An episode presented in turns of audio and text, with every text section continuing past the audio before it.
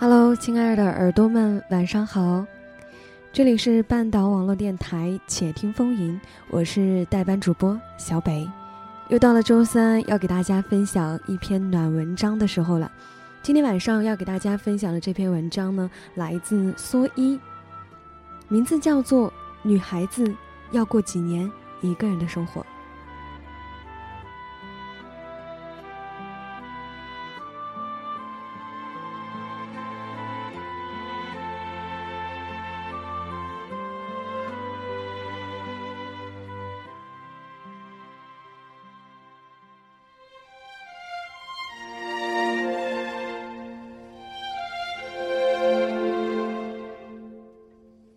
女孩子要过几年一个人的生活，如同先照顾好自己才能够照顾好别人一样。只有过好一个人的生活，才能够过好两个人的生活。多多是土生土长的上海人，即便读大学也是在本地读的。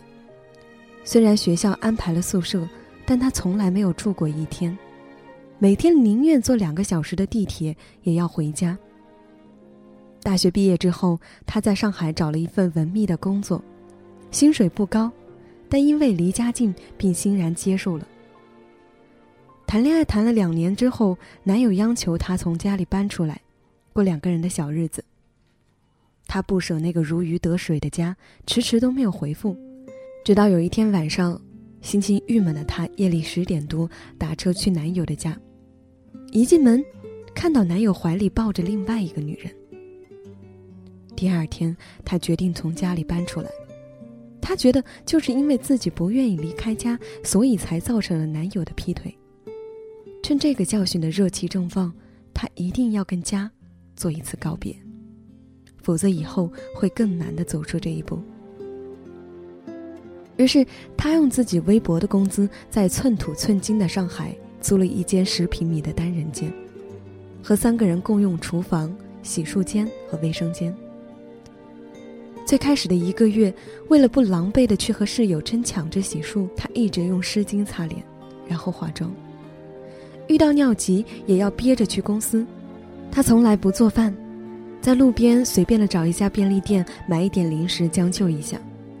虽然没有家里的热汤热饭，但他想着只要能够渐渐适应一个人的生活，也是值得的。不幸的是，他遇到的舍友们。志同道合，除了她以外的那三个女孩子，时不时的带男友回来过夜，或者请一大堆朋友来家里唱歌喝酒，或者就这三个女生搓麻将也能够搓到半夜。就像多多无视他们的存在一样，他们也无视他的存在。利用公共空间的时候，从来不和他打招呼，还一副理直气壮的样子。但多多是狠了心的要住下了，付了半年的房租，不能说走就走，撑，往死里撑。可第三个月刚开始的时候，他就一句话没说的搬回家去了。他可以和别人斗，可以和生存环境斗，但是斗不过自己，斗不过自己的无聊、寂寞和无所事事。他的父母都是普通公司的职员，没有过多的日常应酬。从小到大，家里总是有一个人在陪伴他。他从来没有一个人吃过饭，一个人睡过觉，连逛街都会叫上妈妈一起。所以，从未尝过一个人生活滋味的他，从家里搬出来的那天晚上，在房间里看着墙上自己的影子，第一次感受到了形单影只的滋味。那一刻，他恍然明白了，长久以来自己贪恋的不是家里舒适的床、可口的饭菜，或者是随时可以洗澡的热水器，而是总有一个人在身边的小热闹。为了对抗一个人的无聊，工作日下班之后，他就趴在床上看美剧，直到看到眼泪酸疼，才倒头就睡。两个多月的时间。他几乎把近五年错过的美剧看了个遍。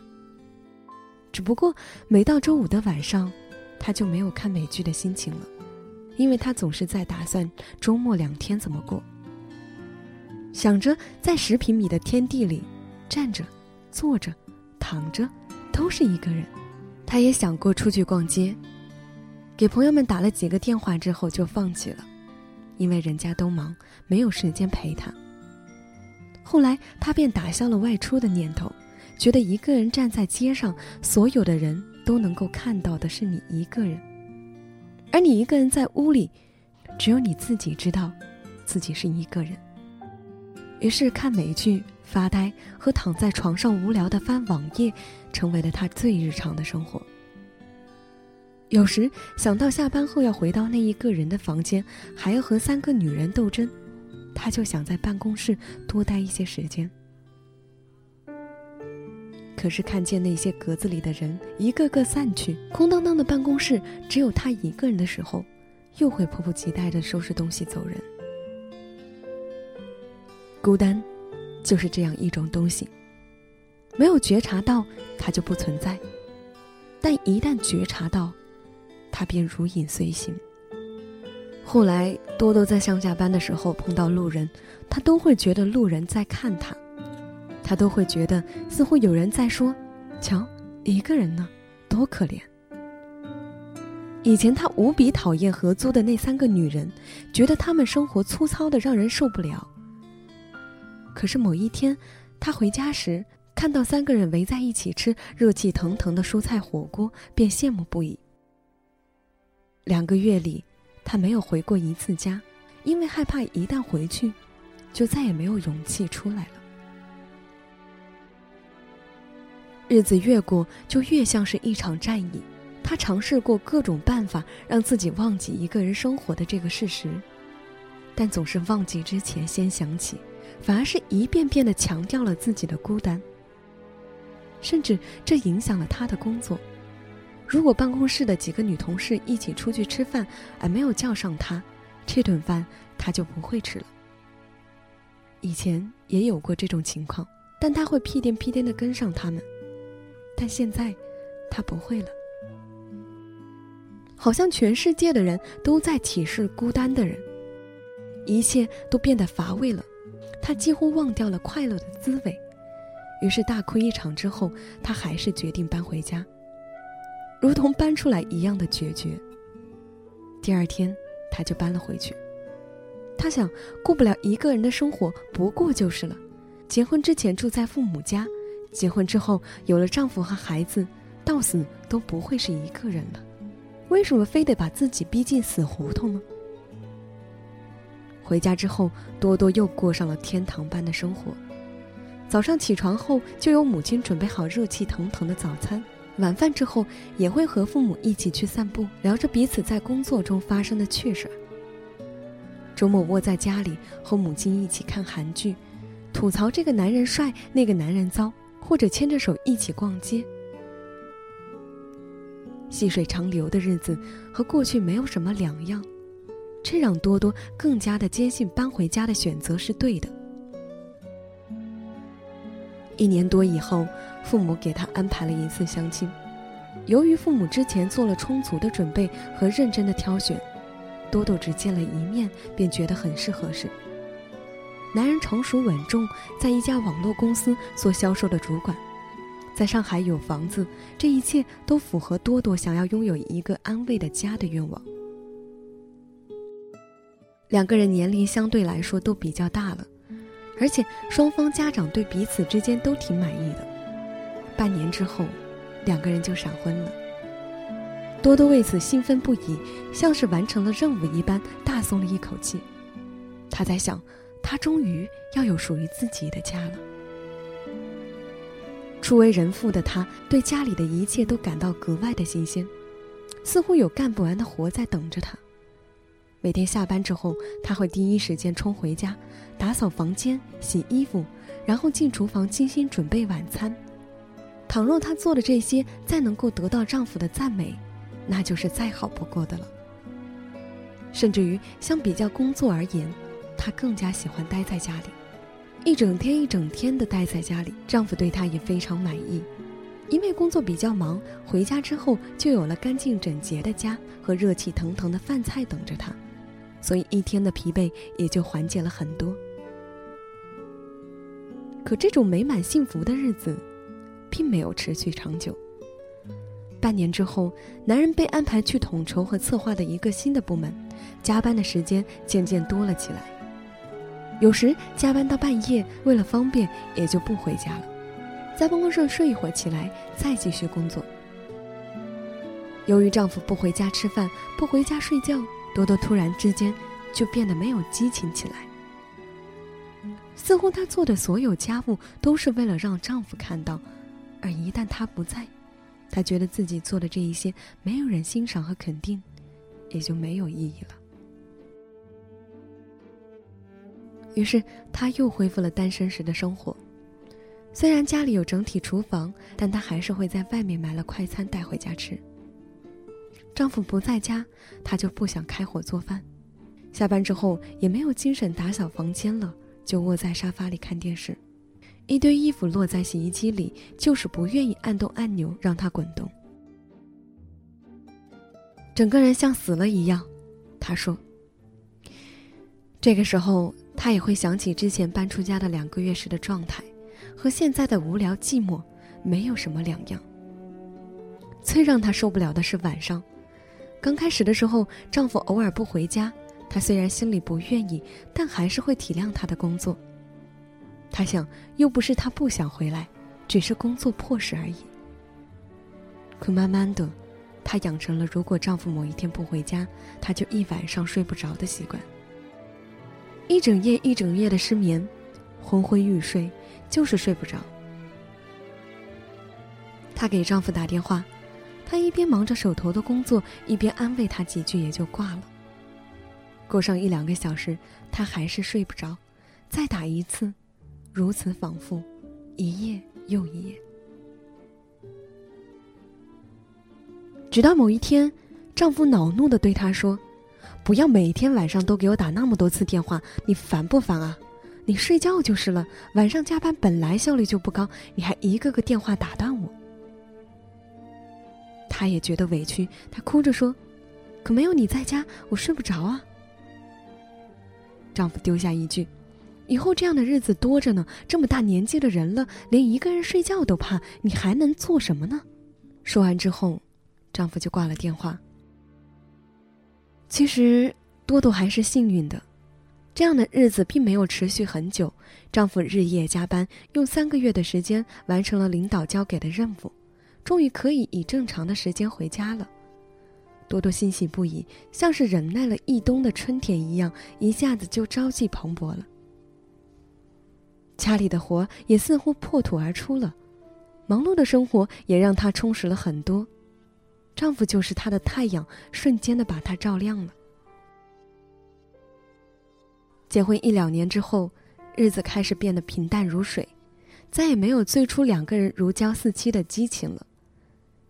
最先变化的是丈夫，不管之前工作有多忙，他都会尽量的回家吃饭。而现在呢，他有事没事的就在外面和朋友一起吃，一周之内至少有三天的时间，都是在外面吃饭。多多不高兴说：“外面的饭有什么好吃的？连材料都看不到，多不健康。回家吃多好。”丈夫却安慰她说：“整天在家里吃饭是好，可我一个做销售的，如果不和朋友们保持好联系，怎么可以呢？”你别看似呢是在吃饭，其实很多生意都是在饭桌上谈成的。多多是一个明事理的人，可是日复一日的生活当中，他渐渐了没有最初的耐心，在家一个人的无聊，比什么都能够让他感觉痛苦。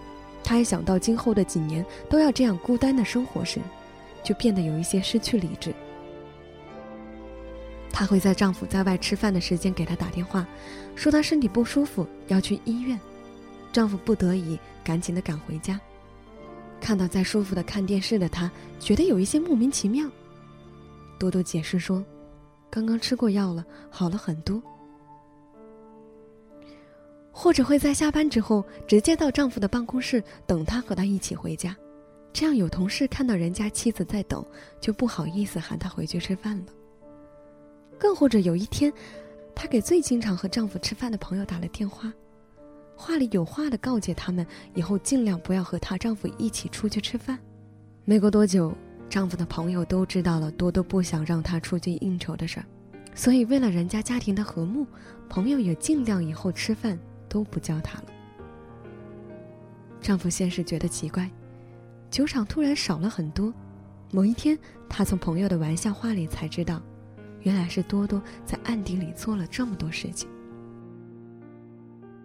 你想，男人对朋友这件事的重视超出人的想象，所以多多这样做的后果可想而知。丈夫甚至落下狠话，说如果再干涉他的生活就离婚，而且他还越发的叛逆。多多越是这样在背后操作，他越是增加在外面的应酬。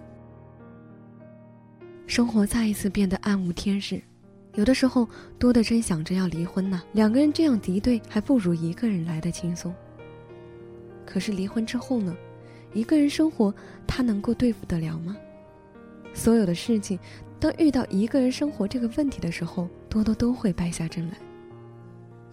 这样也是如此，她坚决不能离婚，即便丈夫晚上有应酬，可是还是回家的。周末有时候也在家呀。仔细算起来，在家的时间也挺多的，有个人可以说说话也是好的。三四年的时间过去了，因为丈夫喝酒，两个人依旧没有孩子。多多朝思暮想的想要一个孩子，一方面有了孩子之后和丈夫的紧张关系可以得到缓解，另一方面有孩子在，她的生活也会忙碌充实很多。我们朋友谈起多多来时，却说，还是没有孩子的好。因为在他那里，孩子不是孩子，而是一个可以让他充实起来的东西，和打扫房间、烧火做饭是一样的。是的，多多为了摆脱无聊，就想办法拴住丈夫；拴不住的时候，就想要拴住孩子。可她从来没有想过要拴住自己，自己陪伴自己，比丈夫和孩子都要长久和容易的多。我身边的多多。不止一个，而且队伍越来越庞大。他们只能生活在人群当中，一旦一个人，就生不如死。有人说，这就是现代人的通病：害怕独处，害怕孤单，害怕一个人。所以，很多聪明的女孩子从家里出来之后，就赶快找个人嫁了，实现从一个家到另一个家的完美过渡，中间不给自己留一点独处的缝隙。可他们不知道的是，你可以不强迫自己过不喜欢的生活，可生活会强迫你。你以为婚姻可以让你觉得不再孤单，殊不知两个人的孤单，才更加的孤单。企图用婚姻来逃避的自我方式，最终还是会毁了自己。一个不会与自己相处的人，也一定不会和他人相处。所以，我想，女孩子一定要过几年一个人的生活。不是一个月、半年，是至少一年以上，如同训练一样，让女孩子一个人生活，不是为了锻炼她做家务、整理房间和烧菜的能力，而是学习如何和自己相处。而在一个女人的一生当中，没有比学会如何和自己相处最重要的了。它是女人的命根。一个人独立生活，尤其是女人，关系到一个底气的问题。它会带给你一种不依傍的自信，这种来源于自身的能量，可以让女人在恋爱或者是在婚姻当中留有属于自己的空间。我听过太多女生一到恋爱呢就忘了自己的惨痛故事。女人失去自己，断断不会是因为爱上一个人，而是在此之前就没有觉察到自己的存在，只不过之后，就更深的淹没了自己。在很多年里，同学、同事、朋友前拥后抱，热热闹闹，让人误以为这就是生活的常态。但其实，孤单才是永恒的状态。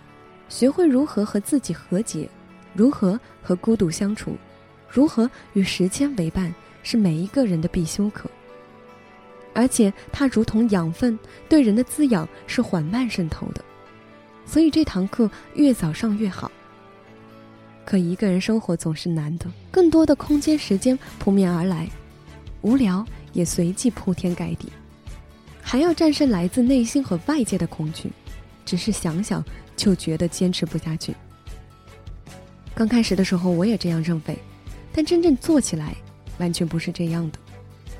因为某些原因，我曾经有两年多的时间在外地独自生活，每天都很规律，上午写稿，下午准备考试，晚上读书。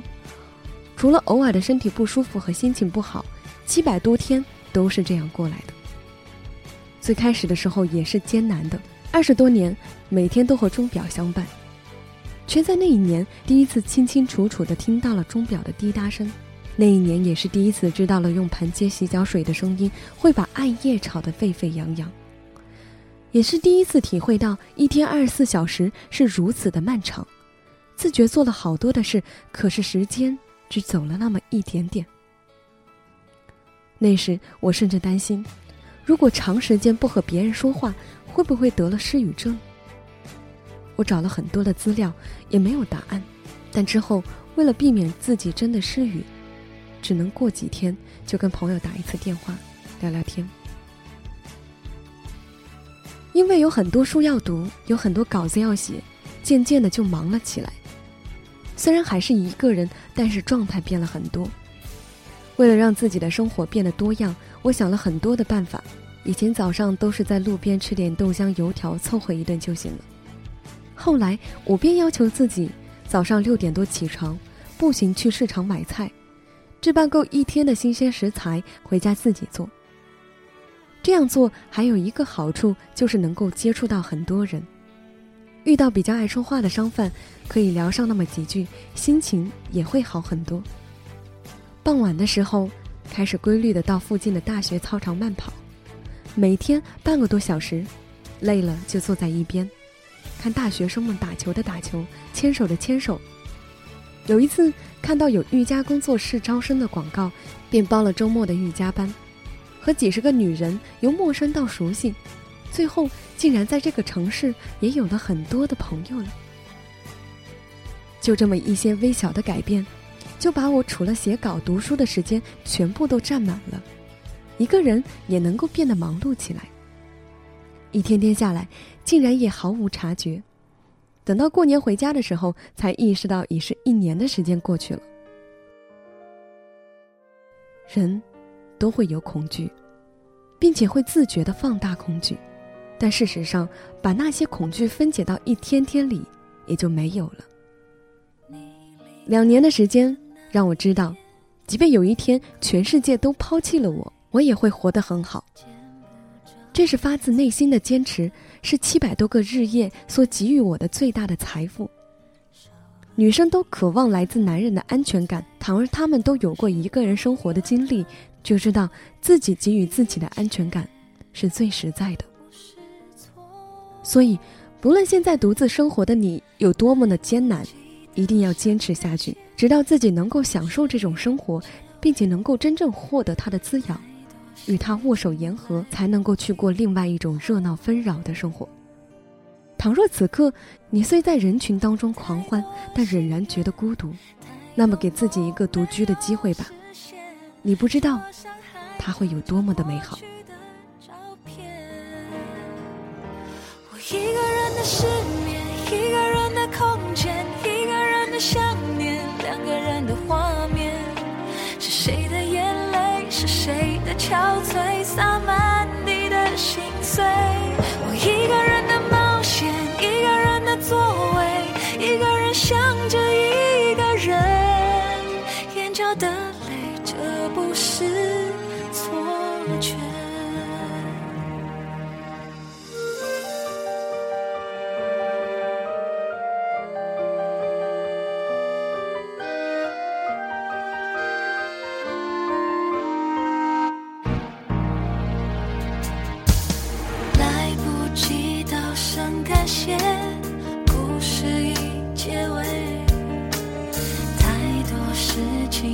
来不及后悔，我还有太多心愿，太多梦没有实现，桌上还留着过去的照片。我一个人的失眠，一个人的空间，一个人的想念，两个人的画面。是谁的眼泪，是谁的憔，满地的心碎。我一个人的冒险，一个人的座位，一个人想着一个人，眼角的泪，这不是错觉。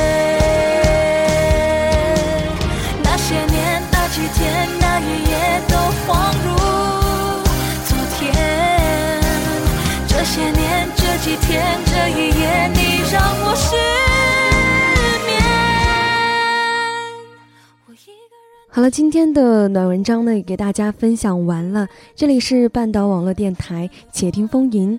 如果大家听完了本期节目，想要关注我们电台的，可以在新浪微博上搜索“半岛网络电台”，然后把你想说的话说给我们听。半岛网络电台，聆听你内心深处的回音。让我们下周再见。